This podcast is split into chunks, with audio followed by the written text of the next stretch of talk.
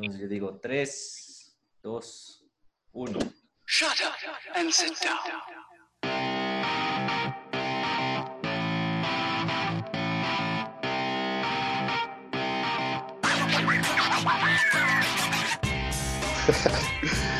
Comenzó la huevada. Eso es lo único que tenemos de guion, cacha.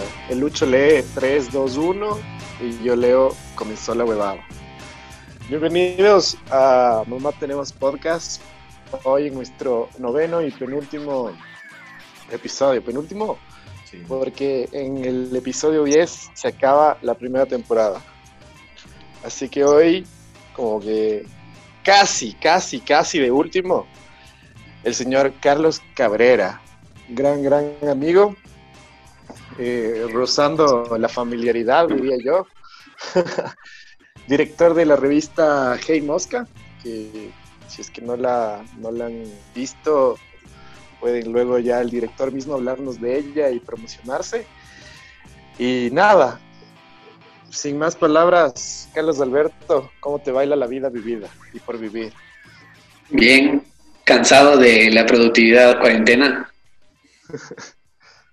donde todo, donde está todo está, es que eh, pasé de, los primeros meses de no tener nada que hacer, además de leer por gusto y filosofar, a dar clases en un curso de verano y a tener clases también.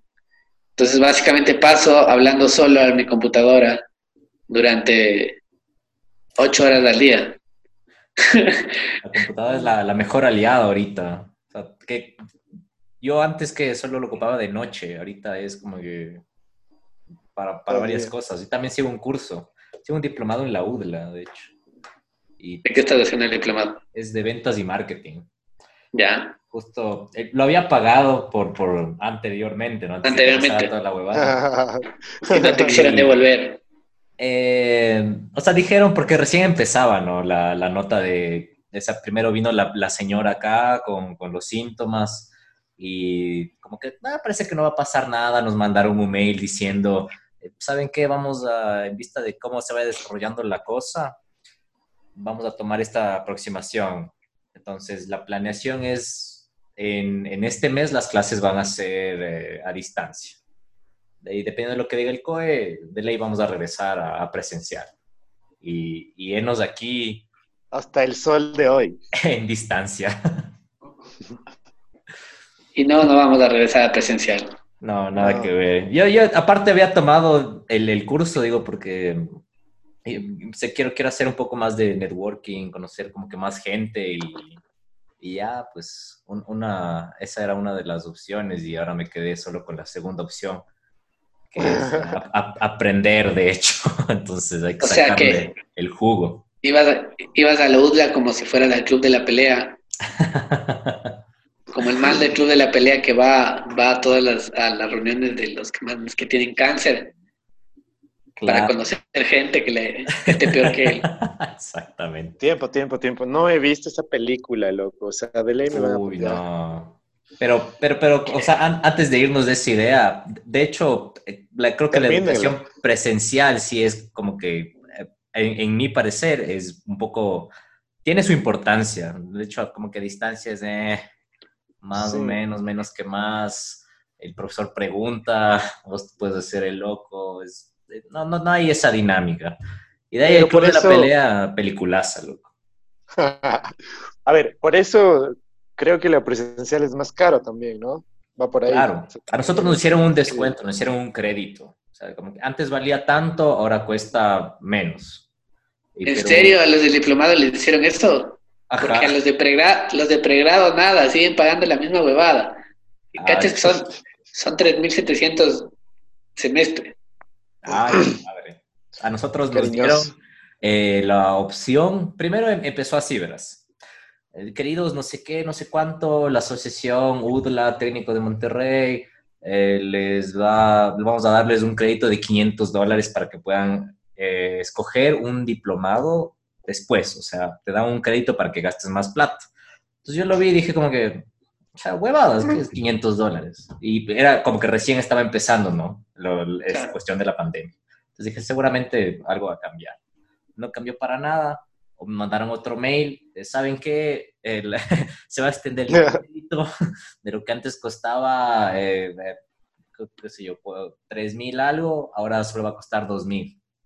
Entonces era como que, bueno, ya, y, tenías un crédito como que de mil para que gastar más y, y com- y comprar un diplomado adicional, porque no te iban a devolver la plata. Y la idea es que con ese crédito, como cuando vas a devolver un, un electrodoméstico, ¿no? Una huevada que has comprado en una tienda, no solo le puedo dar crédito. Y este crédito le sirve para tal vez usted quiera comprar algo más caro, pero me da más dinero, ¿no? Y al último tuvimos una reunión y dijeron, bueno, bueno, ya saben qué, les vamos a dar un diplomado gratis. Ya. Pero no les podemos devolver la plata. Y bueno, para algunos sí creo que hubiera, hubiera sido muy, eh, muy valioso que les devuelvan, al menos de la parte del crédito. No, no digo como que total del curso, porque el curso es muy bueno. Profesores excelentes del técnico de Monterrey y de la, de la UDLA, de la asociación. Pero que hubiera habido esa opción hubiese sido también chévere. Pero muy bueno que nos dieron a nosotros del, ¿cómo dirías? Un, una, una Claro, de un diploma. está, está bien. O sea, por lo menos a- al resto de los de pregrados, jodidos. Nada. Es- Nada, nada. Que de hecho tienes vos, los manes, esa, es, la infraestructura está ahí.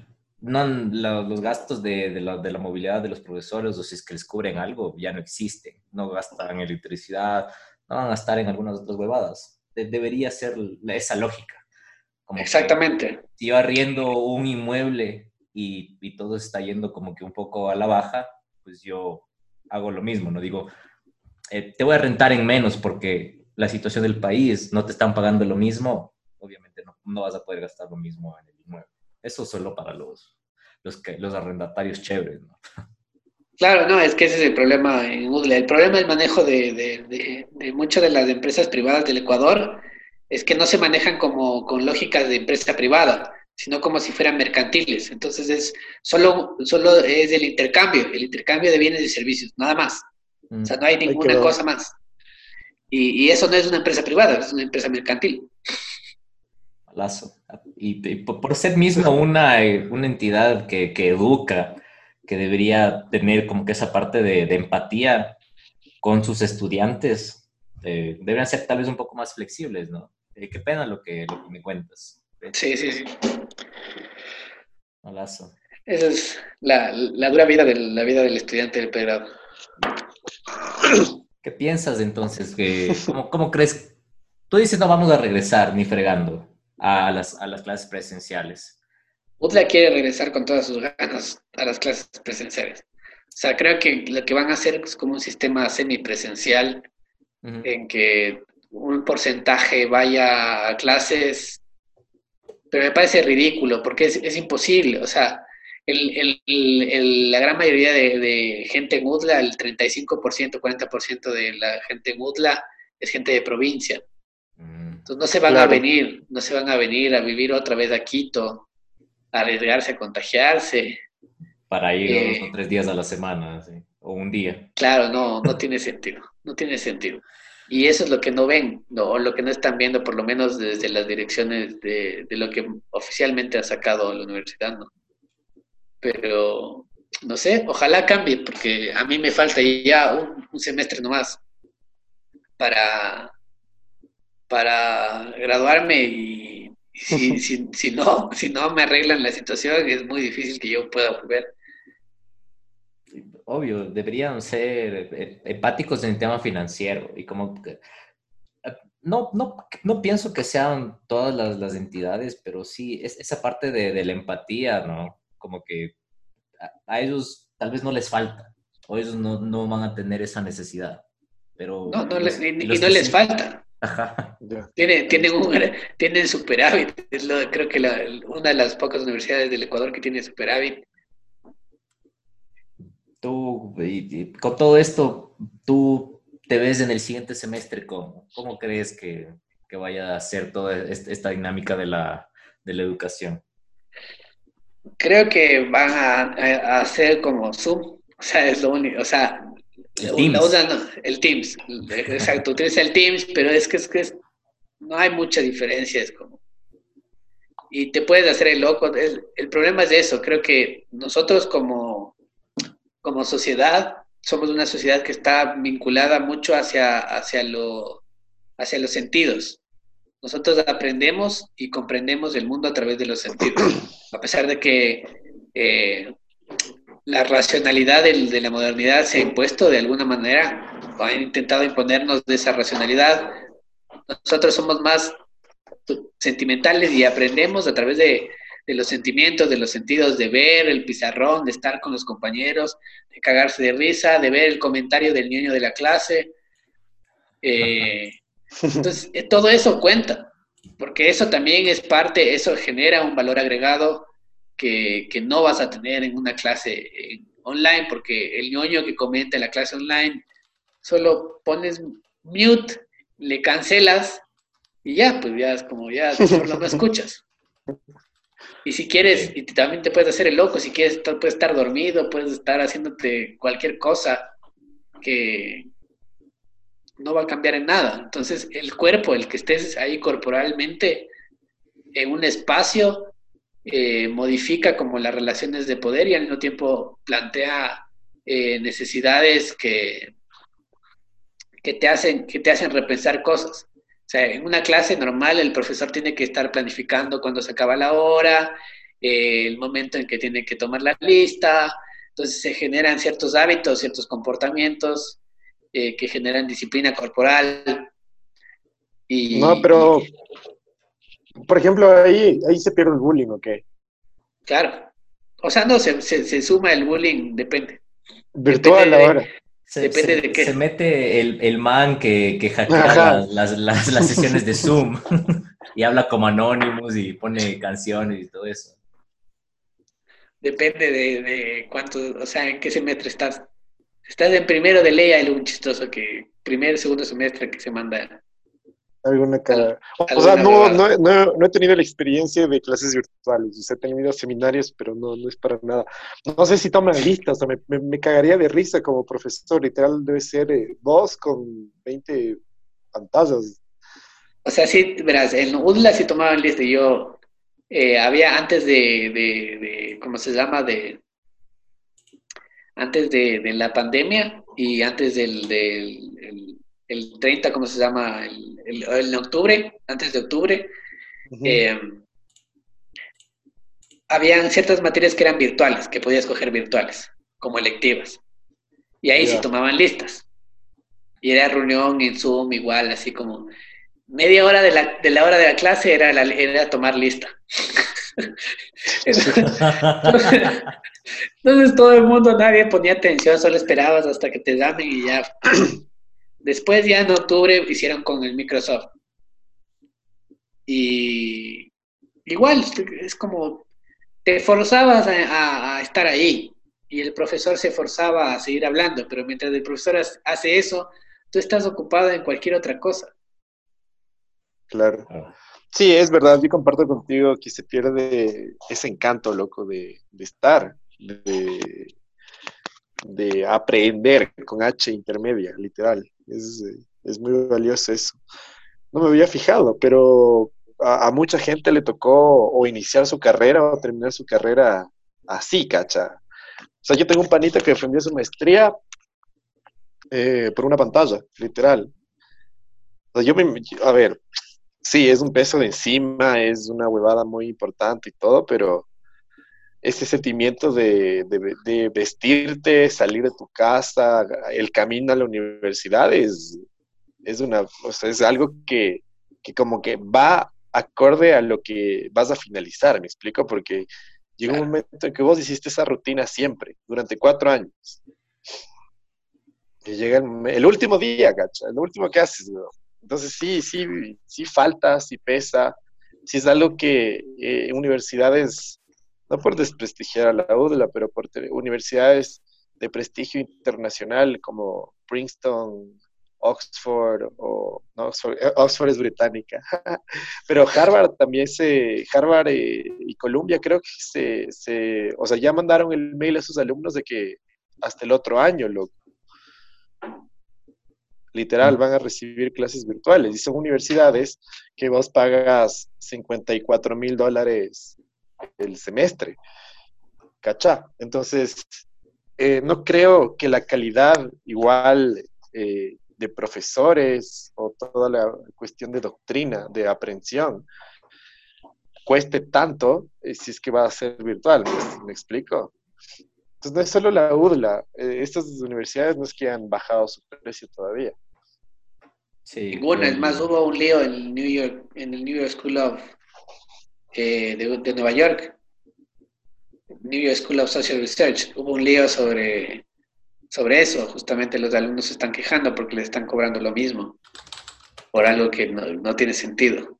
Además, lo, creo que lo que entra en discusión aquí es que si la universidad sirve, en la, en la actualidad sirve para maldita la cosa, porque lo que estamos viendo ahorita es como que si puede ser virtual y el conocimiento se traslada, eh, y, la justificativa de las universidades es que el conocimiento sigue siendo el mismo, entonces es un conocimiento impráctico, porque no tiene, no tiene correlación con, con la vida humana y no tiene correlación con lo que estamos viviendo ahorita. Entonces, ¿para qué estás en la universidad si, si no vas a pensar en el mundo? Desde diferentes variables científicas, pero pensar en, el- cómo, cómo construir en el mundo. Desde, el, el- el brother que, que- que va en su tercer semestre de ingeniería o es un biotecnólogo, o es un químico o es un Claro, médico y dice, bacán, este semestre voy a empezar a practicar, voy a abrir un cuerpo, voy a crear este compuesto, voy a crear un robot, voy a hacer tantos circuitos y ¡pum!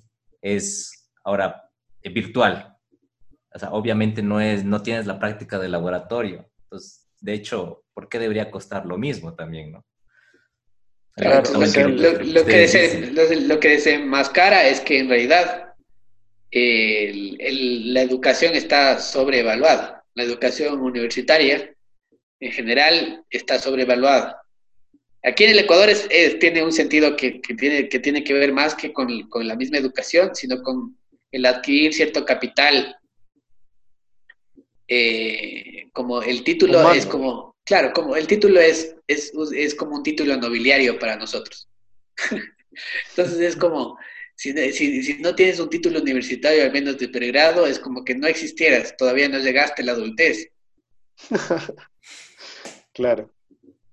Y les digo por propia experiencia, es como la gente me, me to- no me toma en serio, o sea, me toma en serio por las cosas que digo, pero no, pero laboralmente cuesta mucho llegar a un trabajo, por más de experiencia que, que, que, que uno tenga y capacidades y, y creatividad y, y formas de rebuscarse las cosas, sin el cartoncito que te diga soy señor, que es soy politólogo, soy ingeniero, soy arquitecto. Lo que vale aquí es el cartoncito, o sea, el símbolo del cartoncito, que no es ni Más siquiera el nada, conocimiento. No, o sea, eso responde a una tipificación muy, creería yo, paupérrima de la ley también. Sí. Porque para pagarte un sueldo debes justificar un título, es así de ridículo, es, es así de ridículo. Y si no tienes un título, bueno, el, el sueldo es, de este, es así de sencillo, es una cuestión que no lo dice el empleador, sino lo dice la ley. O sea, más, más, más que nada la huevada de, de experiencia o eso queda un poco a la deriva por, por ese vacío, bueno, no sé si sea vacío legal, pero es una ridiculez a veces la cuestión que va relacionada con, con experiencia, título y sueldo. Para mí esa es la, la ecuación. Pero sí, es verdad, hay los gringos en, en Estados Unidos, mucha Eh, es, gente... es la cosa rara. El, em, creo que es más valorado en, en Estados Unidos, de hecho, porque no, no te ven tanto el, el tema del papel, sino que qué tan, qué tan productivo es, qué tan creativo es, Claro. qué tanto puedes sacar a, a la empresa adelante. Y eres, em, ¿cómo se dice? Premiado por las metas que vos alcanzas. Aquí creo que, el, ponte, a ver, en el sector, yo antes trabajaba en una, em, me iba al oriente yo para, para una petrolera. Entonces, me, me, me daba un sueldo y yo de- decía, am, este también me parece que es un tema importante. Yo decía, si es que yo puedo mejorar la, el, punto en el que ustedes me van a mandar porque tenían problemas, digo, puede, puede haber una revisión de sueldo. y, y no creo que es muy común decir algo así a, tu, a tu empleador o, al, o al brother de recursos humanos. Porque hubo como que un, pequeño silencio que era de segundos, pero seguramente debió durar una eternidad para, para los dos que estábamos en esa conversación. Y me dijo, eh, claro, pues, obviamente si es que lo, lo mejoras podemos ver una, una revisión de sueldo. Era como que chévere. Entonces fui ya y, y le mejoré, loco. Entonces cuando ya fui, porque yo iba y venía, topamos nuevamente con el, el brother de recursos humanos y, y le dije, eh, está mejor el punto, eh, me gustaría que, que se revalúe mi sueldo.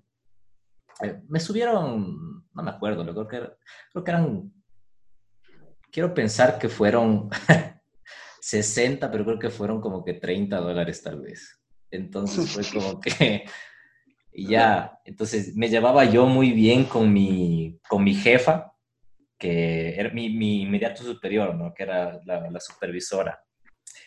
Y me dijo, me dijo, ¿usted le dijo algo al, al de recursos humanos? Le dije, sí, justo habíamos topado este tema y pues comentamos de que si es que se mejoraba el punto, podía considerarse una revisión de sueldo.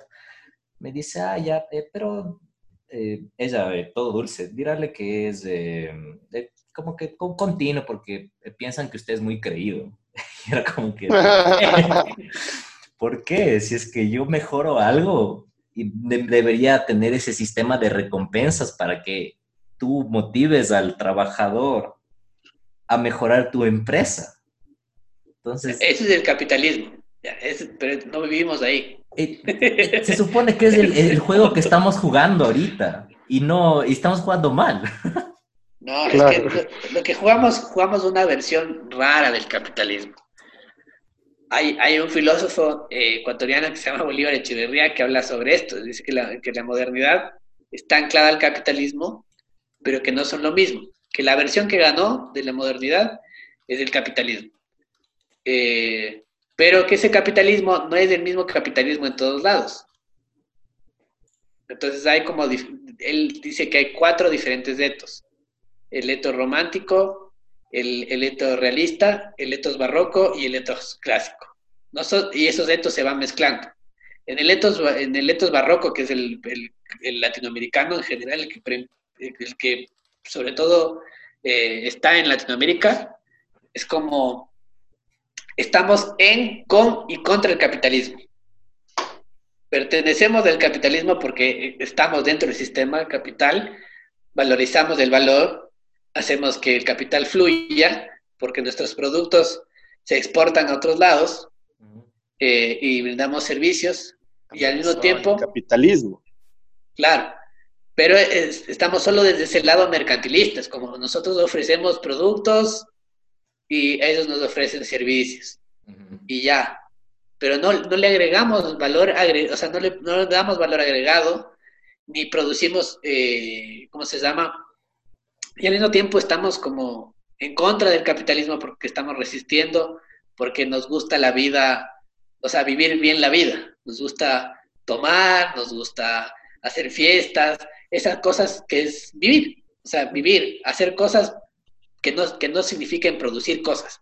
Creo que Que está más como en, en- en contra de las jerarquías, Sí, que, que más que más que como que el, el capitalismo en sí sería, ¿no? O sea, todo bien Claro. con el capitalismo, pero estoy en contra de las jerarquías que hay. Exactamente, eh, sea- sean los chapas, los milicos, eh, el Estado o el jefe. Exacto. Entonces, ¿por qué? Porque no podemos aceptar nuestra, nuestra identidad, juega en eso. Entonces hay como una teatralización de la identidad. Somos, Sí se ve. estamos todo el tiempo performando la, la identidad. Y, Y- es, es también combinado con mucho odio esa parte de, de, la- de las protestas en contra de, de las jerarquías. O sea, no, no, no me considero como que estar en una jerarquía, pero acepto que hay diferentes tipos de jerarquías en, en nuestra sociedad. Y en mi, en mi punto de vista y a mi parecer, son importantes. Las jerarquías hay en la naturaleza y en nuestra sociedad son importantes en el sentido de que eh, juegan bien al, al capitalismo. Si es que no hubiera es- este, tipo de jerarquías, como si es que mi papá se enferma, me gustaría que le atienda el, el mejor doctor que pueda tratarle la enfermedad. Entonces, e- esa jerarquía es, es importante, pero si es que yo no estoy de acuerdo con el sistema, ¿no es cierto? Soy de, la- de las personas que, que protestan las jerarquías, pero que les gusta el capitalismo, no, no, no tienen en cuenta esa parte de la importancia de las jerarquías, sino más bien eh, odian jerarquías eh, selec- selectas, me parece. Sí, ahí hay, hay, hay una estructura detrás que, que justifica eso, que es un teólogo eh, jesuita que se llama Francisco Suárez. Ujú. Él tiene una teoría sobre la soberanía popular, que es básicamente esto, que la soberanía en la colonia no estaba, en, o sea, estaba en el rey como, como un símbolo nada más. Pero el ejercicio de la soberanía está en el pueblo y está en el clero. Entonces, para nosotros es más importante, ahí hay- por eso es que somos, so- eh, estamos en contra del- de, de las instituciones, porque las instituciones serían el rey, las instituciones de ahora serían el rey. Entonces nosotros estamos como un poquito en contra del rey y a favor, o sea, la, la Virgen María, por ejemplo, la Virgen, la- las vírgenes son, son como mediadoras ante nosotros, ante la ley y crean justicia.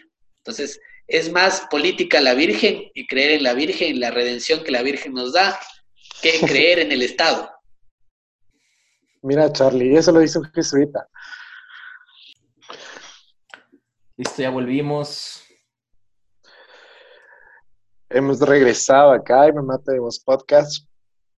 Bueno, resulta que eh, al ser un podcast la gente nos escucha, así que es, es hora de mandar un caluroso saludo a todas las personas que nos escuchan y que nos siguen en redes. Si no nos siguen, pues entre a Instagram, entre a Facebook, o ponga mamá tenemos podcast y regale un follow. Y nada, eh, agradecer a esa gente que nos escucha en México, en Reino Unido, en España, Ecuador, Colombia, Argentina, Estados Unidos, que creo que sabemos quiénes son, así que muchas gracias. Pero nada, regale un like. Así que nada, seguimos con Carlos Alberto, al- alias, alias Charlie, alias, ¿qué más? Ah? ¿Qué más? El director de, de Ey Mosca. Estábamos Charlie- hablando de la, de la Charlie Virgen. María. Estamos hablando de la Virgen María. La representación Eh, de la Virgen María en la colonia y como la Virgen está representada como si fuera una abogada, aboga por nosotros. Claro, todo a, María, todo a Jesús por María y todo a María por Jesús. Exacto, eso es jesuita. María intercede por nos. Le hacían bastante en, en tu colegio, ¿no? El, el tema de la dolorosa eran, son muy devotos en, en- en San Gabriel. Sí, es, o sea, tú puedes ser el tipo más ateo del mundo, pero la dolorosa sí existe y la dolorosa es la dolorosa. Es como, qué raro. Es una, es un adoctrinamiento muy raro. Y sí, es, es una devoción muy, muy especial. Eh, y sí, lo que a mí me daban, me dieron, o sea, tenía un profesor que nos daba a veces latín, ¿cacha? Clases de latín, así como. Ya. Mira como el padre niño ahí se tiraba sus encíclicas. Y, y era del, del currículum, literal, como que, verán chicos, en el currículum está que tienen que aprender latín. O solo era un profesor como que, O sea, ¿saben qué? Yo sé latín, No. así que les voy a enseñar latín. El colegio, el colegio no respondía a la malla curricular del Ministerio de Educación, eran unos de esos aparte, o sea, que- en algunos puntos. Y también eh, era sociología. Ella era sexto curso y nos daba sociología, pero era una sociología puramente, creo que, cre- creería yo que cristiana. Y mucha, o sea, y nos tocaba analizar encíclicas, que son las, eh, a veces, disposiciones o cartas que hace el, el Papa Reflexiones Para- teóricas, para teológicas. todas las, ajá, para todas las comunidades. Eh, y entonces, eh, la mayoría son escritas en latín. Y en esa época estaba Ratzinger, y Ratzinger eh, es un tipo muy, muy brillante, un erudito, de los pocos que quedan. La otra vez hablaba con Charlie de eso, justamente. O sea, eh, si no es el teólogo más importante del siglo, no sé quién más podría estar ahí, pero un tipo que brillante. Entonces todo eso se escribía en latín, el idioma de la iglesia es de latín, entonces aparte el man era un viejo de unos 80 años, diría yo, que jesuita él, español, entonces de ley sabía latín, entonces nos, nos tiraba por ahí algunas frases, algunas oraciones. De ley nos escucha también, todo- pues, loco. Del- del- Ojalá, lo que hicimos ahí. ojalá. ¿Cómo hacer para Ojalá. que nos escuchen los españoles? Entonces, de ley nos escucha. es verdad, es verdad. De ley te enseñó Suárez también. logramos. Suárez me enseñó, de hecho, muchos, eh, por así decirlo, doctores de, de la Compañía de Jesús eh, nos dieron. También en Belgrano nos dieron Sí, jesuitas, en- loco. Acuérdate que Arlotti, en- Arlotti se Arlotti. encargó de se encargó de eso justamente. En la historia de las ideas. Este, sí, historia de la filosofía política, algo así era la. Sí, Era bueno, era bueno. Claro. De ahí y Entonces, estaba San Agustín, Santo que- Tomás. ¿Cómo? Te, te hacían hacer tareas como para que caches escritos en latín, de lo que te entendí. No, no, no, no, no. Te No. enseñaba, te enseñaba, te enseñaban latín, o sea, por ejemplo, el man nos enseñó el Ave María, por ejemplo, En latín. en latín. Ya. Nos, eh, y de ahí, por ejemplo, dentro de la materia vos tenías que analizar una encíclica. La encíclica se llamaba Rerum Novarum, por ejemplo. Entonces te enseñaba más o menos qué significa Rerum, qué significa Novarum. Y ahí siempre hacía una ronda así como para preguntar. Ya- o nos enseñaba cuestiones básicas. Por ejemplo, a veces, ¿cómo, cómo, por ejemplo, eh, te debes dar cuenta cuando es plural en latín, por ejemplo? Cosas así pero no es que te daba, no es que llegaba, hoy vamos a, a saludar en latín. No era, Pero- no iba por ahí. Era una clase de sociología. A, mí lo más, implicaba, lo más denso que me hacían era vaya a la iglesia el domingo y trágame el resumen de la, la luz del domingo. Si no le pongo cero. Si no me trae la luz del domingo, no le creo. Total. O la familia. Pero buena eso. ¿eh? Claro. Pero a ver, bueno, el, el tema de hoy que habíamos decidido más o menos era como el after del coronavirus. Pues hablamos sobre cómo será el after de las clases, cómo será, ¿qué más se les ocurre? Yo decía, ¿cómo será? eh, a ver, yo ¿Cómo hoy ves pensaba, Navidad? ajá, por ejemplo, yo hoy ¿Cómo pensaba que Navidad va a ser así, va a ser así, la Navidad de, de alguna gente va a literal ser así. A pesar de que me he puesto a pensar de que capaz alguna vez también pudo ser antes de la pandemia esto, ¿cachas? O sea, eh, celebrar la Navidad en una pantalla, como Charlie, ocho horas ahí con gente de todo el mundo. Pero yo le veo difícil. Hoy, hoy me ponía a pensar, bueno, este es un cambio radical de tema, pero es un paréntesis eh, para que no se me olvide. El- la mascarilla va a ser un accesorio, yo creería que permanente. O va a perder la moda alguna vez, pero no, no sé con qué compararlo ahora. Pero va a ser un accesorio como que está presente ahí, ¿cacha? Como una bufanda, loco, creo yo. Que no es que la usas siempre, pero te compras una bufanda. Creería yo por ahí. O sea, es algo que, que se va a incorporar a nuestro, a nuestro modo de vestir, que coincide con el modo de vivir. Yo diría que más de extremo. es, va a ser como el boxer. Ya. Eh, eh, La otra vez me puse a pensar exactamente lo mismo. Porque vos llegas a una tienda, no te puedes probar una mascarilla. Es como, pana, te la llevaste, es de esa. ¿cacha? Justamente pensé lo mismo. Es ya una huevada re íntima. Ya. Pero eh, eh, le, le voy a subir un poquito Volviendo. la encuesta, verás. El- ya, ya hubo una, una pandemia más o menos así, ¿no? Creo que después de la Segunda Guerra Mundial fue la, la gripe española. Sí. En el, en el 17, en la, en la Primera Guerra Mundial. La primera. Entonces, eh, golpeó Estados Unidos y otros países, ¿verdad? Sí. Y en Estados Unidos ya era, eh, de hecho hay fotografías, y, y si, es, si es que mis habilidades de, de editor son tan grandes, vamos a poner una fotografía aquí, algunas, sobre eh, personas, gringos utilizando ya las mascarillas. Usando. Sí. ¿Verdad? Creo que Charlie podría corroborar. Sí, sí hay, sí hay, sí hay. Si hay, si hay reglas. use, use a mace or go to jail. Ajá. E- Esa, esa es una de las que he visto. Y, em, pero no se ha quedado. ¿Creerían que se acaba la pandemia y dura unos pocos meses algunas personas, tal vez unas más conscientes que otras, eh, que la sigan usando, pero en su gran mayoría regresan a la normalidad tal cual? Les vacunan hoy y mañana ya salen de fiesta. A ver, bueno, Charlie. Charlie, que ¿Qué? ¿Qué ¿quieres cosa? responder tú o respondo yo? A ver, sí, yo pienso que, que tiene razón el, el Luis. Eh, pienso que, que va a durar lo que dure la pandemia, pero que va a quedar como una imagen, eh, una imagen atemporal de eso, y va a quedar en la memoria de mucha gente. O sea, mucha gente, esto va a ser como su hecho de vida, como su Vietnam, su Segunda Guerra Mundial, esto Sí, va a ser su, su hecho de vida. Va a ser su, su, su historia de supervivencia, así como... Sí, porque hasta ahora no vemos, no, no tenemos idea del alcance de lo que va a tener la pandemia y tampoco vamos a tener idea hasta que no suceda y pase.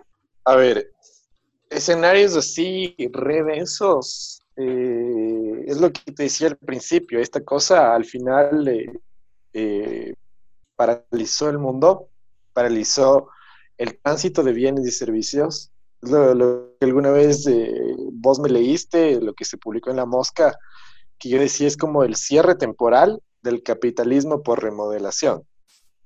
¿Cacha?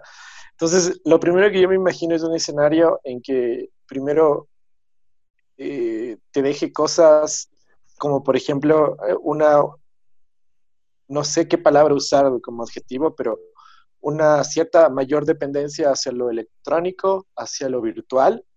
en el escenario de recibir clases electrónicas, de comprobar de que se puede trabajar desde la casa, de comprobar de que vos puedes pedirte un spray de, de coco que venden en Hawái y te llega tres días después. Entonces, cuestiones de que antes quizá, yo le tengo muy, mucho miedo a las compras online, pero ha tocado por la cuestión de no salir y todo eso. Entonces, creo que eso nos deja. ¿Qué más nos va a dejar? Nos va a dejar un escenario que al estar todo cerrado, eh, muchas eh, eh, familias y muchos negocios van a empezar a, a, sufrir de escasez. Y la escasez es una bola de nieve, escasez en lo que sea, falta de recursos, falta de conexión, falta de internet, falta de etcétera, que va a generar pobreza y la pobreza genera violencia, por ese lado. Por otro lado, creo también que eh, en, en, un escenario un poco ya entrando así en general sobre decisiones políticas, llegar un momento en que los líderes van a tener que o salvar la economía o salvar a, eh, a, las, a, los ciudadanos que son los que hacen que la economía funcione. O sea, es, un, es una duda muy, muy, creo que ética será la palabra, y es lo que veo por ahora. Muchas cosas van a cambiar, muchísimas cosas van a cambiar como, como bueno, en la cuestión de relacionada con mi trabajo, por ejemplo, eh, creería que el uso del traje se puede disminuir, quizá, no sé. Eh, por ejemplo, también el uso de protocolos eh, formales, en algunos casos, eh, se, se, también se pueden como que adaptar, más que suprimir, pero eh, no quiero comparar esto como un 11 de septiembre, algo que fue como que un, un, antes y un después. Pero justo hoy tuiteaba esa huevada de hay un antes y un después del coronavirus. Es así de simple. O sea, o sea vos ya cuentas como más, yo, creo, yo creo que es más importante el coronavirus que el 11 de septiembre. Obvio, yo creía que también eso ya adapta el siglo, el siglo XXI.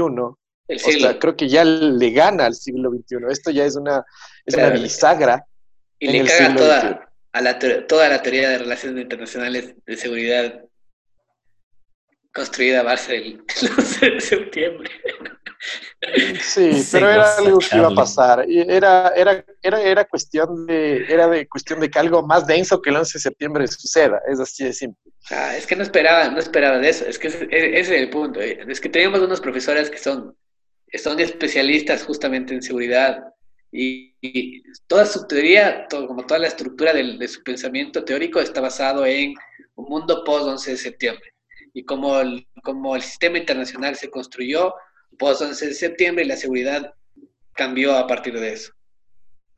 Entonces, eh, esto cambia totalmente porque la, ya no, no, no, no tiene correlevancia tanto con el terrorismo, aunque no se puede decir que, que no haya sido un ataque terrorista. Ah, Teorías Pero no, conspirativas. Ajá. Descripción, Over ligue en la descripción. Ajá. ¿Hay, hay alguna, un punto importante que dijo Andrés, que se va a decidir entre salvar la economía o salvar vidas. Y creo que, ya, ya, de hecho, ya creo que se tomó esa decisión aquí en el país. De hecho, aquí se tomó la decisión. Ya ni fregando vamos a regresar al semáforo rojo, porque eh, creo que hay una parte importante ahí, que si es que regresamos al semáforo rojo, em- empiezan los saqueos, o empieza algo más denso. ¿Qué, qué de esas cosas más densas pueden, pueden pasar? ¿Qué crees tú, Charlie? Creo que ya se, o sea, se ve en las calles. El, el problema es que va a pasar inevitablemente con semáforo rojo o sin semáforo rojo, porque no hay una solución. El gobierno no ha planteado, hasta ahora no hay, no hay una solución económica, no hay una medida de gobierno sobre lo que está pasando. Y vamos meses. Cuatro. Claro. Entonces, es, pues, es, es- ese es lo, lo- lo denso.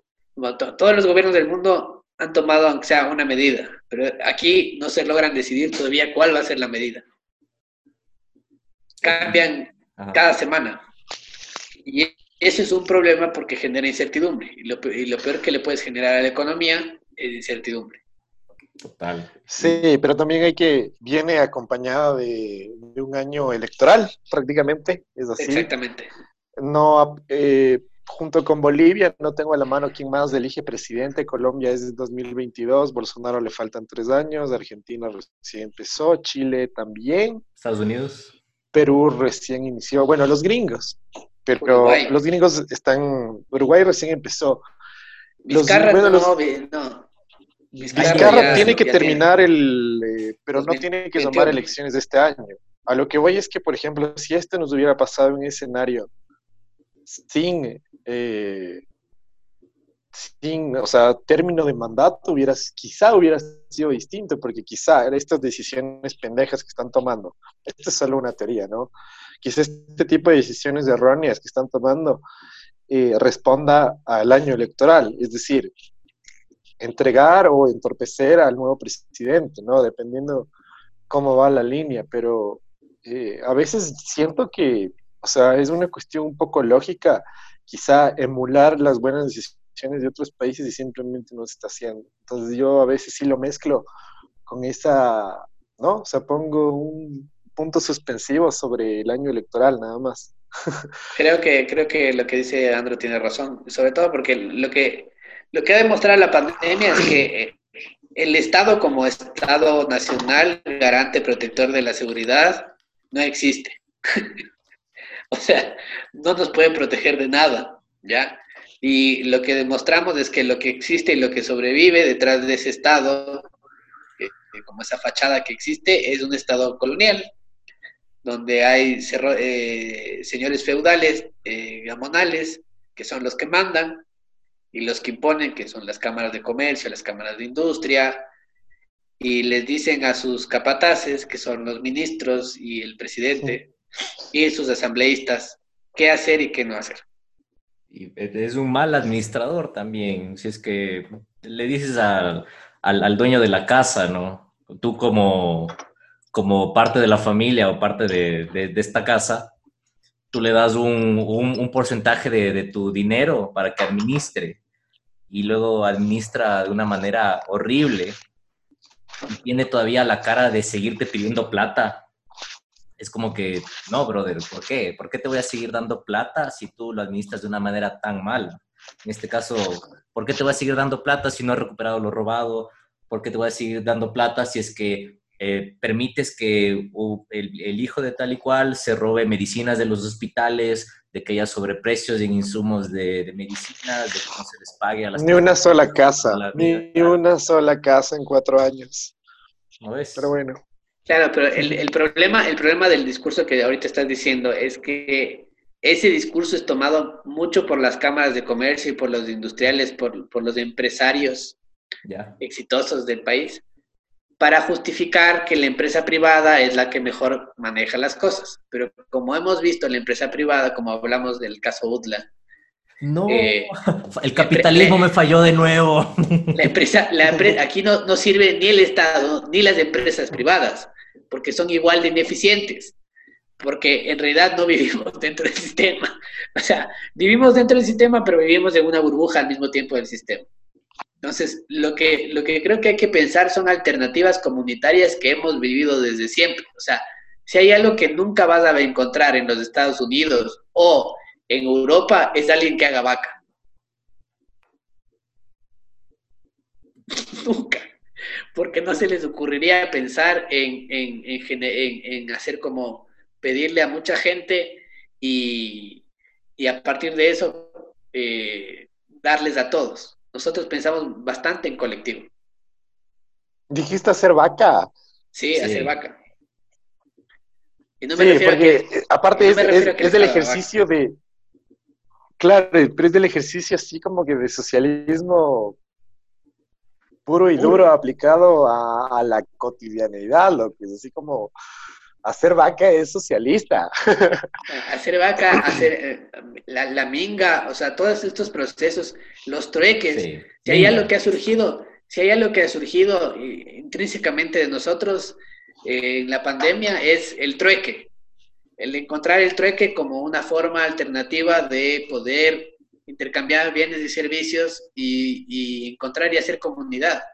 Y a, a partir de eso se han creado varios grupos de trueques en, en- en redes sociales que cada vez tienen más gente, que cada vez funcionan mejor y se utiliza mejor.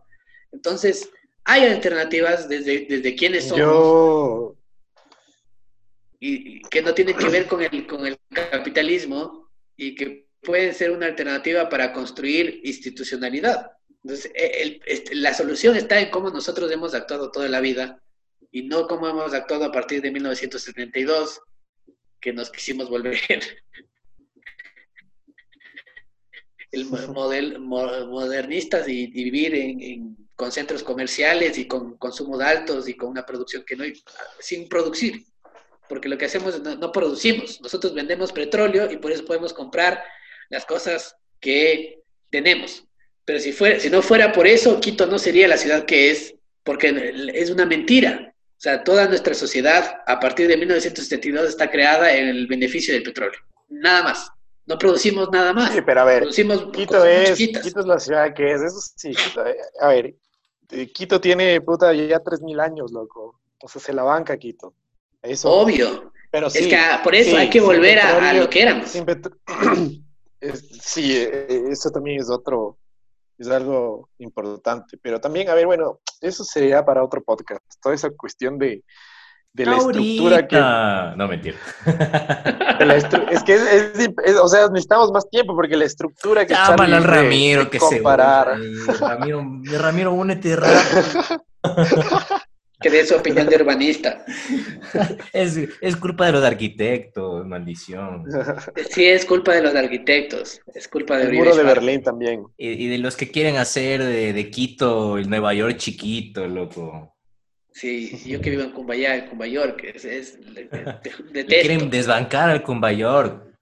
No. Es que, es- o sea, ponte a pensar, por eso digo, vivimos en un mundo barroco, Pana. porque El mejor, el mejor de esos, Cumbayor, Conocoto, es Connecticut.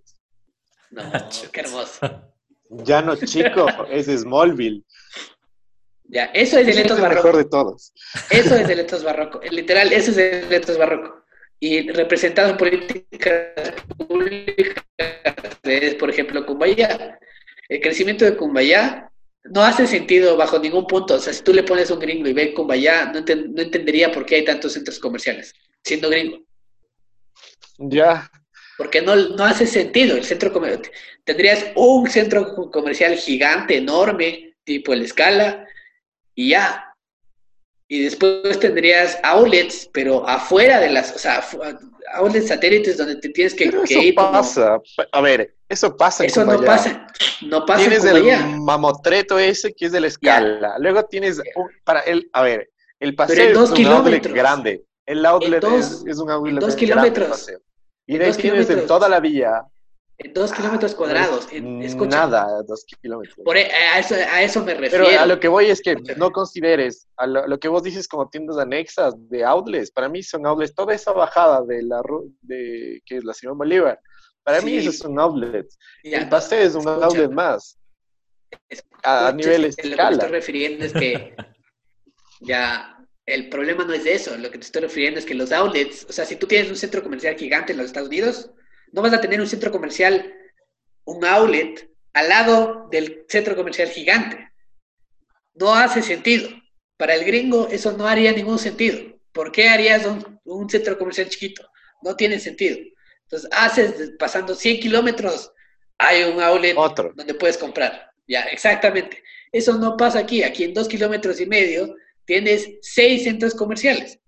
No hace sentido. Ya, eso es el barroco.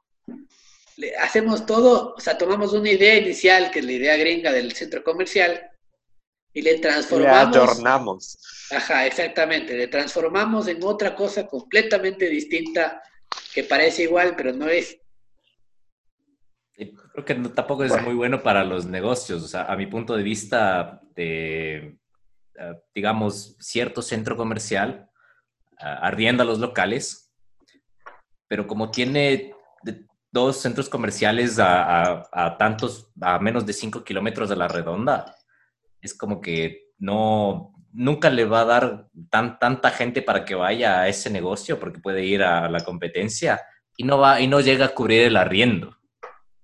Es malo para el, para el negocio. Totalmente se, desploma. Y pasa si es que, si es que lo- los que nos escuchan y que viven en Ecuador o, ha- o han estado aquí algún rato y, van a un centro comercial y ven un, que sacaron, qué sé yo, la, tienda tenis ahí, nuevo local. Y tas se, se va y ponen otro, otro, otra marca ahí. Hay, hay marcas que, van, vienen y van, vienen y van, vienen y van. Y me parece que es, también es parte de esa problemática, pues que hay tanta competencia ahí mismo, no, no, no están bien distribuidos. Muy cerca. Sí, Pero bueno, a es ver, en es Argentina pasa. vos das dos, vas cinco pasos sal- al salir de un McDonald's y literal tienes un Burger King. Ya es como que descarado. Pues es que eso es competencia. Eso pasa en todo Metrópoli. Porque le, le están compitiendo, eh, ahí no están compitiendo localmente, están compitiendo internacionalmente. Entonces tienen por ley, tienen por ley, si hay un McDonald's, va a haber un Burger King al frente. Es más, si te das cuenta, sí, hay- sí pasa eso aquí. Pasa en... en También. Pasa en- aquí en la En China, Orellana. pasa en Orellana. todo lado. Orellana. Es, es, es, es como dice Charlie Slay, que si es que está uno, tiene que de ley ponerse uno al lado. Exacto. Entonces, ese es el problema. Es como, como no, eso del el ayornamiento del letos barroco podría servirnos porque pensamos en soluciones. O sea, nosotros sacamos de, la- de cosas que son ruinas, hacemos maravillas. Y pensamos soluciones que ningún gringo, ningún alemán, ningún francés, ningún japonés se podría poner a pensar porque no les pasa lo que pasa aquí.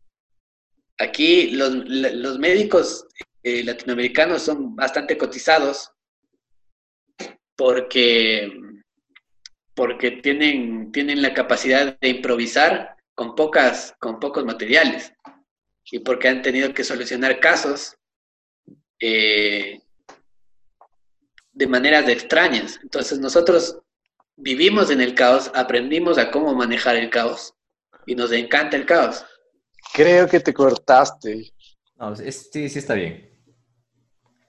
Y, y entonces eso es lo que deberíamos de aprovechar. Es como, en este momento de caos mundial, nosotros manejamos mejor el caos que cualquier otro lado del mundo. Entonces, como, pensemos en ideas para funcionar aquí, en vez de pensar ideas, o sea, estamos pensando en ser, eh, seguimos pensando en ser Europa y no, o sea, la minga, la vaca, el cuidado, el, producir, por ejemplo, el producir para el trueque, el producir para, para, toda la comunidad. ¿Qué es lo que pasa cuando produces en comunidad? Comunes, o sea, produces eh, por vegetales, hortalizas y todas esas cosas, pero la producción no es de uno, es de toda la comunidad. Entonces produces para ti, para la comunidad y queda un extra guardado para todos, para el que no pueda, no pueda comer. Ya. Entonces te cuidas entre todos y se fue... combinar eso con, con, un, con un toque capitalista sería eso. Sí, como el, micromercado que se desarrolla aquí ahorita en las, en las urbanizaciones, en los conjuntos, en los mismos vecindarios. Micromercados ahí. ¿Quién, quién, el, el, por ejemplo, nosotros, eh, donde yo vivo, el, vecino de los aguacates Vecina, ¿cómo está? Seis aguacates, un dólar. Ya lléveme a la, a la casa número 130 y tantos. Ya, listo, con gusto. Y hay esa micro sociedad ya aquí, donde hay bienes y servicios que los, las mismas personas que viven en este, en este, en este conjunto, eh, de que son de, de no sé cuántas casas, ya no tienen la necesidad de salir.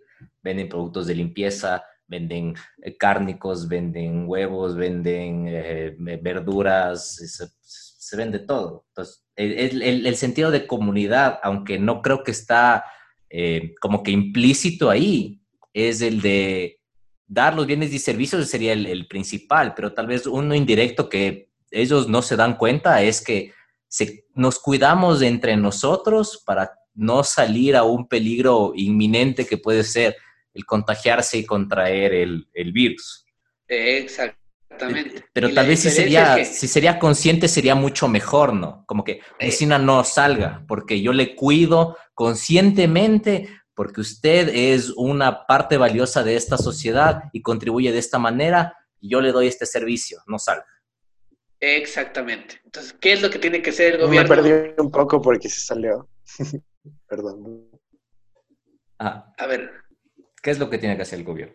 ¿Qué es lo que tiene? Facilitar que esas cosas pasen por sí mismas, darle autonomía a la gente y otorgarle a la gente no, no, no poder desde, desde, la autoridad, sino facilitarle que las propias gentes se puedan organizar.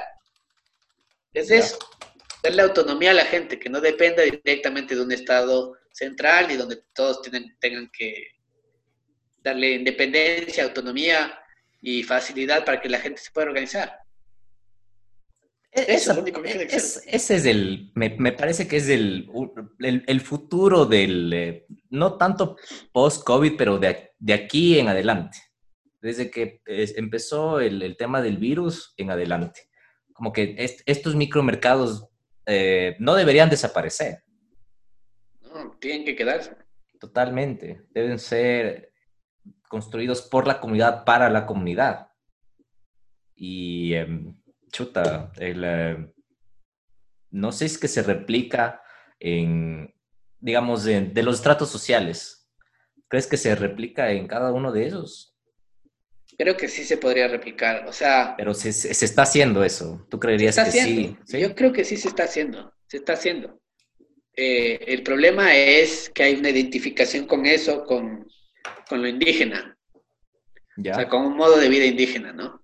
Y y eso, eh, el problema ahí está como la estructuración de, la no identidad, del no creernos, o sea, lo que pasó con la, señora, la, vecina. Lady Bessie. Sí, eh, Lady Bessie. Eso es, eso es el problema. El problema estructural del, del, Ecuador es que como, como no aceptamos que todavía vivimos en la colonia y que eso puede ser beneficioso y al mismo tiempo malo. Eh, porque el, que todavía sigamos bien en la colonia es que todavía no, entramos directo al capitalismo, no somos entes individuales, racionales, que funcionamos por nosotros mismos, aunque nos, han hecho creer eso en los últimos, no sé, 30 años. Eh, lo que somos, somos más comunitarios. Entonces, como tú dices, la gente se autoorganizó solita. Y eso no, pa- eso no, va, eso no pasa en, en otros lados que no sea Latinoamérica. Es muy raro, es muy difícil.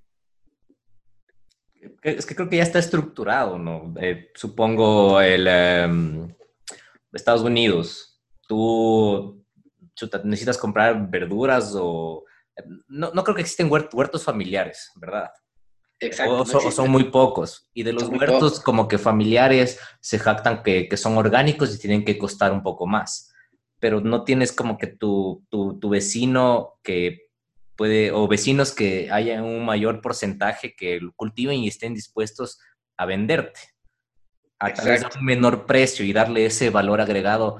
Los coseché en, en mi jardín o en, en mi, en mi poco jardín que tengo de mis pocos metros cuadrados donde yo convivo de, para, para venderlo, sino que, bueno, se me acabaron las verduras, voy a ir al, qué sé yo, al 7-Eleven, Walmart, que está literalmente tal vez a 10 minutos en mi auto, que me costó 2 mil dólares y que puedo pagar con mi sueldo de, de mesero, de cualquier otra cosa que haga, que sí me alcanza, de hecho, y no, no sufro esa como que necesidad. Puede. Exactamente. Sí, sí, sí, es que va, está conectado con eso. El capitalismo está conectado con, con- con lo individual racional y con el Estado. Entonces, eh, ese, es, ese- ese es el punto. Aquí no existe realmente esa visión del capitalismo, porque todavía sobrevive. El Letos Barroco es como una respuesta que no permite que el capitalismo se implante totalmente.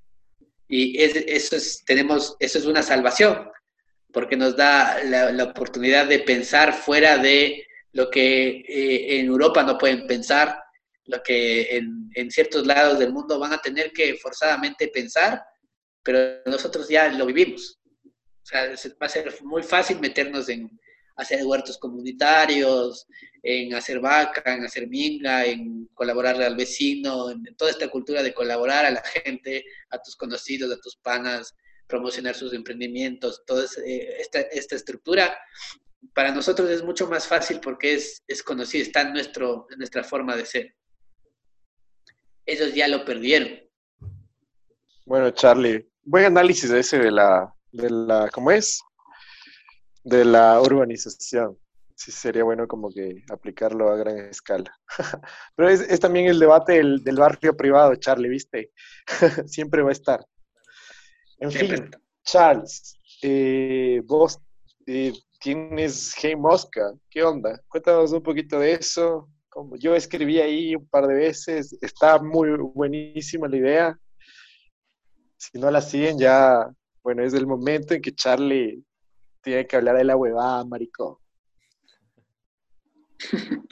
A ver, Hey Mosca es, es una revista de sátira política eh, basada, o sea, desde hace un año que estamos trabajando en ella y la idea es eh, hacer un proyecto transmedia, ¿qué significa transmedia? Que sea convergente, o sea, donde pueda converger plataformas desde lo físico a lo virtual y de lo virtual a lo físico. Eh, donde cada, o sea, cada, cada plataforma aporte como una, una parte, una forma de narrar las cosas. Entonces, hemos probado, por ejemplo, último en, en, en, cuarentena hicimos una cosa que se llamaba narraciones en cuarentena. Entonces, en, los, en las publicaciones de Instagram, con ilustraciones, íbamos eh, publicando artículos eh, en fotos de Instagram con ilustraciones. Entonces se volvía didáctico y la gente le gustó mucho la idea y comenzó a leer un montón y subimos bastantes seguidores con eso. Eh, también tenemos eh, programas en vivo. Los lunes tenemos un programa que se llama Otro lunes con dos, dos conductores y la idea del programa es invitar a, a generar eh, a discusiones, no debates, sino porque la gente tiene debates como posición pelea. A contra posición B, claro, en pelea, ¿no? Claro. Le, le, la idea es de construir esa, ese formato y llevarlo a, puedes ponerle un facho y puedes poner a un, eh, un pro Pachamama. Punquero, un punquero, y, un punquero. Y que los dos, y que los dos eh, terminen cagándose de risa. La idea es justamente claro. eso. El, queremos ver si, si es que el Iván también puede algún día estar acá en Mamá Tenemos Podcast. De uno. Sería muy bueno y para reírnos full. La parte digo. de sátira de la revista me, me, me gusta mucho. Eh, de hecho, yo, yo estuve en, la, en el lanzamiento de la revista y es un año, no creo. En septiembre. Falta un poquito. Sí, falta Sí. un poquito. Me acordaba que era, era cerca de mi cumpleaños. 16. Y bueno, nada, hay que seguir haciéndole, Charlie, a, por ella, chaval. Sí, entonces, como que la idea eh, estructurada como la, la línea editorial de revistas que vivimos en un mundo de posverdad, o sea, ya no hay, no hay que darle vuelta, no es que nos salimos de la pretensión ideológica que para nosotros es ideológica de los medios de comunicación, de, de que hay que buscar la verdad y que, y que como que los periodistas informan desde, desde un punto de neutralidad, porque es mentira. Los periodistas no son científicos como para que me pongan a decir que, son neutrales.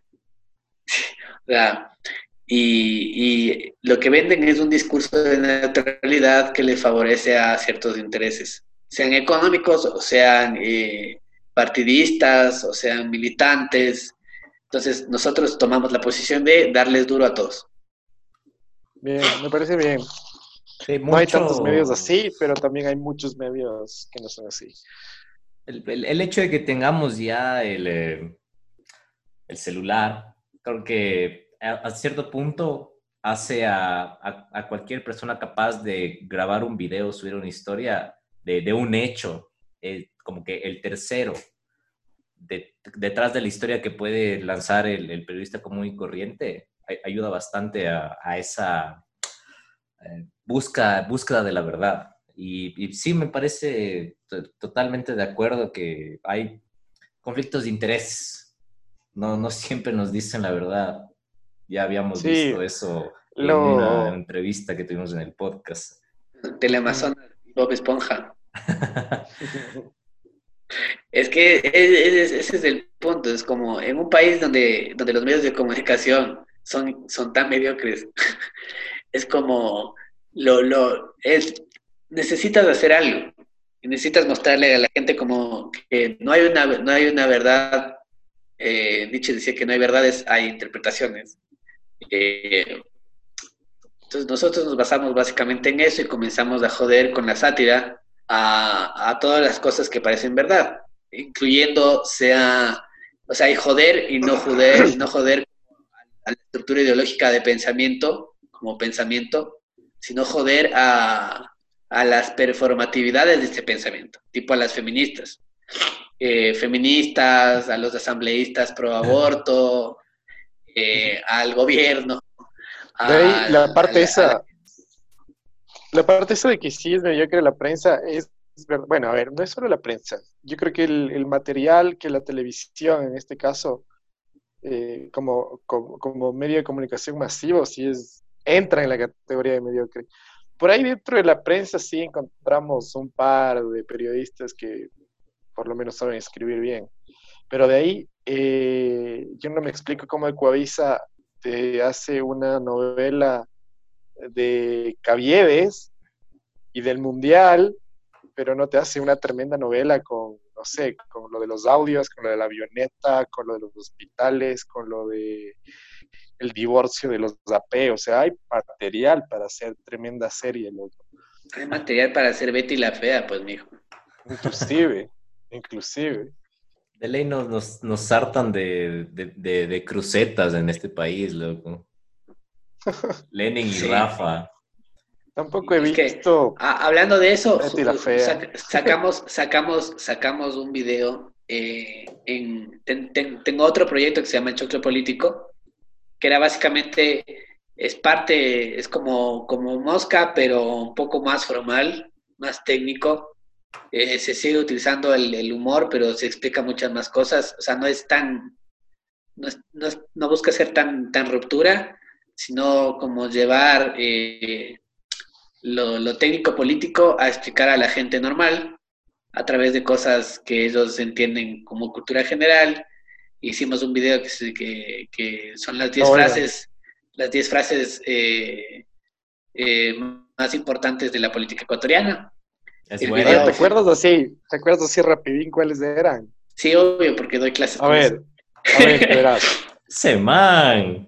El, eh, el de Doty, El de la- Onanista. la- el, no, el del 10, la, la frase 10 es déjeme vivir, Alvarito Nova. Lo chistoso es que el video vuelve a tomar, vuelve a tomar relevancia. Claro. Porque, porque confirmó están la casi, casi todos los precandidatos a, la- a, a ser presidentes están en ese video que sacamos hace tres años. Entonces, ahí De está ahí- como. De ahí ¿De viene está. cuál? ¡Ahora! ¡Sí, ahora! De ahí viene Adalá. De ahí viene. eh, después, Onanista. después de Adalá viene. eh, no. Eh, sí, viene, viene Jaime Nebot. Ven acá para Ven mear. para mearte. hijo de Claro. Y, y ahí está, y ahí No te está tengo que también. la- pegar, te tengo que mear. claro, está todo, está todas las frases del Congreso ahí, metidas en ese. Ah, la Eh, de Gotti y todo. Claro. Eh, después está eh, ni un paso atrás, Buena frase. ni un paso atrás, Sixto. Eh, después de Sixto está García Moreno. con Dios no muere. Dios no muere. Después está Eloy Alfaro con no, poder- no podemos perder con papelitos. Lo que, Lo que hemos ganado con fusiles. bayonetas. Bayonetas. Bueno, bueno. Y, y después viene. Velasco Ibarra. eh, no, después viene Rafael Correa con. Eh, La Acá estoy, rodosa. pues. quieren matar quieren matar mátenme. presidente. ¡Pum! Chucha. Máteme, puede ser, claro. Por la relevancia, esto, o sea, el momento para, el momento para nosotros del, del choclo político eh, que cambió como la estructura, eh, radicalizó al correísmo en sentido mucho más Claro. personalista, fue el 30S. El Es el 30S le- le famoso-. Es la famosa frase que pasó en Ruanda de corten los árboles altos. Exacto. Ese es el 30 de septiembre. Es como el inicio de toda el, el trauma de la nación. Entonces, De ahí, comienza. Velasco Ibarra. Ajá. No, de ahí, no, de ahí viene eh, eh, Roldós, Ecuador. este, cua- este amazónico. Amazónico. Ecuador amazónico. Desde siempre y hasta siempre. Viva Viva la patria. Y después la que ganó fue eh, Eh, Velasco Ibarra. Velasco Ibarra. Denme un balcón y seré, vuestro presidente. Qué bestia, esa frase es teso. Poderosas. Entonces, ¿se puede, ¿se puede enseñar historia con eso? Claro que sí. Y es un video que dura 10 Sí, está bueno. O sea, a ver, historia democrática, porque por ahí podemos hacer unas frases Entonces, hay crítica, ¿no? Si no, crítica. coloniales, unas frases republicanas de inicio de, ¿Qué? siglo, siglo XVIII, XIX. Que podemos, se puede hacer un video con frases tipo de Juan Montalvo también, contra Urbina, eh, hasta la vuelta, señor. Hay algunas de la Hay colonia algunas. también. Hay un montón. El, el- el punto es ponerse a investigar todo eso, porque sí es bastante. Y, bueno, sacamos, sacamos eh, un video, sacamos un video eh, ahorita con el Choclo eh, sobre cinco razones por las cuales el Ecuador se volvió famoso en el COVID. Entonces es, una, es un análisis bastante profundo, dura mucho más, pero, pero cada, cada una de las razones ha topado un poco de lo que hablamos en, en todo el podcast, de por qué no logramos construirnos, por qué siempre tratamos de inventarnos el agua tibia, eh, por qué los medios de comunicación cubren esto como si fuera como si fuera todo dar. O sea, porque la, la co- la cobertura de la pandemia ha sido como peleas y Sí, tras no. peleas. No, no- no tiene sentido. Eh, ha sido muy rara, que, que a mí me llegó, o sea, de, de por sí ya le tenía, tenía cierta distancia con la televisión ecuatoriana. Ya la pandemia confirmó muchas cosas, pero dentro de eso también confirmó profesionalismo Miami me lo confirmó. en algunos medios. Puede ser, pero también se demostró que hay gente seria que hace periodismo en medio de pandemia. En medios de Claro, las sí. crisis salen las, las mejores ideas y las El- el- más chéveres. Por ejemplo, mamá, tenemos podcast. Nomás tenemos podcast. Es, un buen espacio, es un buen espacio. Entonces, eh, eso sacamos eh, ahorita en YouTube. Así que si le pueden buscar, está como, busquen el político y ahí está. Eh, y la idea es como que la gente no se olvide lo que pasó. Una de las razones, por ejemplo, es Guayaquil y su modelo exitoso, ¿no? O sea, Ah, sí. hay una estructura detrás, institucional, que lleva a Guayaquil hacia donde pasó a la pasó Guayaquil. Pero vayan, si no me cree, vaya y investiguelo. Diría Vaya, vaya y pregunte. Vaya y pregunte. Y eso. Esos Sí, son los dos proyectos. Hágame ver nos- la sangre para ver si soy mentiroso. Hágame ver la sangre. ex- Exactamente. Este dedo no lo puedo mover. ¿Sabe por qué? ¿Por qué? Su sombra me alcanza como condición divina. Qué arrecho que es ese video. Usted es Bueno. un, un periodista o lo que sea. Señor periodista, lo que sea. Y con esa brillante, de ese brillante recuerdo de lo que nos caracteriza como, como sociedad, que es el fusilero. No, no, Entonces, no, no. Lo que nos caracteriza de ese video es que todos necesitamos amor, Amor, comprensión y ternura. y ternura. Perfecto. fin del comunicado. Fin del comunicado. Nuevamente, excelente mensaje de Mamá Tenemos Podcast.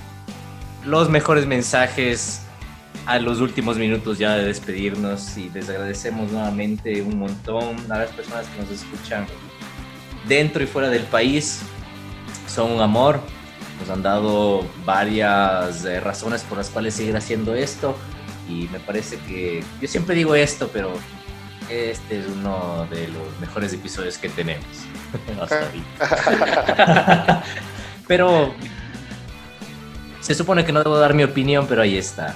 Y muchas y muchas invitado. Vamos para, para el episodio 10, podemos hacer un top de, de los episodios. Podemos, bueno, va, va- esto se va a ir planeando a poco. Es el penúltimo episodio de la temporada. Gracias, Charlie, gracias a la gente que nos escucha.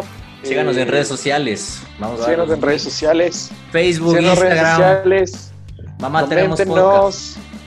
Porque eventualmente vamos a tener auspiciantes que nos van a dar cosas para darles eventualmente, como por ahí Huaycana, por ahí quizá La Mosca, Santa Ahí habla- hablando de ay, hablando ahí hay, hay que hablar con el pana, mijo.